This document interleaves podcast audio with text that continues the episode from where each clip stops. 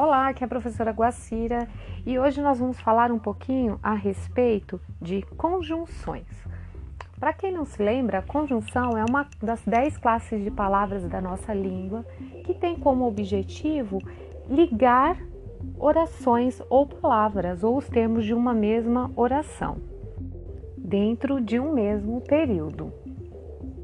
O objetivo aqui agora é compreender o que é uma conjunção, como elas se classificam e qual é a função delas dentro das orações. Então, para quem não se lembra, a oração é a frase que possui verbo, ou seja, a frase construída em torno de verbos.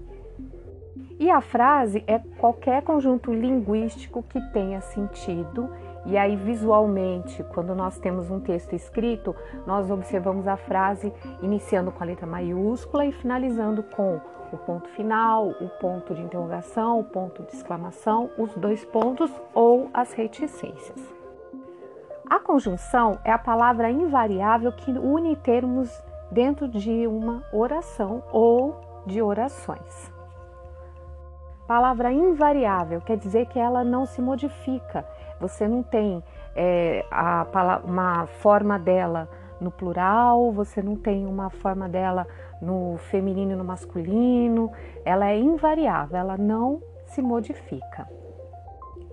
A conjunção que relaciona termos ou orações de mesmo valor sintático chama-se coordenativa. Então vejamos alguns exemplos. Eu tenho a viagem foi agradável e produtiva. Então eu tenho a conjunção e. A conjunção e, ela tá ligando agradável e produtiva. Tanto agradável quanto produtiva são adjetivos. Então, as duas palavras dentro da oração têm o mesmo valor sintático. As duas são adjetivos. Então, você tem aí esse e como uma conjunção coordenativa, tá ligando as duas palavrinhas que têm a mesma função sintática dentro de uma mesma oração. Já no exemplo, a viagem começou bem e acabou mal. Eu tenho duas orações, porque eu tenho uma oração que gira em torno da palavrinha começou, que é o verbo começou, e uma outra que gira em torno do verbo acabou. Então, a viagem começou bem a primeira, acabou mal é a segunda. Uma oração não depende da outra, então elas são duas orações coordenadas, elas estão juntas dentro da mesma frase, mas uma não depende da outra para ter sentido. A gente pode entender a viagem começou bem, sem acabou mal e vice-versa. Tá? As duas orações têm o mesmo sujeito, que é a viagem. Tudo bem? Então, esse E é uma conjunção que está ligando duas orações coordenadas. Então, nós temos esse E como uma conjunção coordenativa. Bem, além das conjunções coordenativas, nós também temos as conjunções subordinativas, mas hoje nós vamos falar apenas sobre as conjunções coordenativas.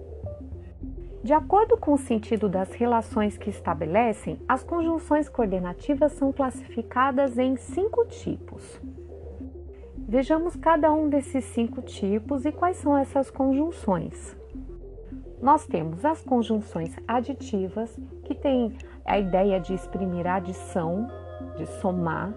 Então, são elas o e, o nem, o não só, o mas também, ou não só, o como e etc.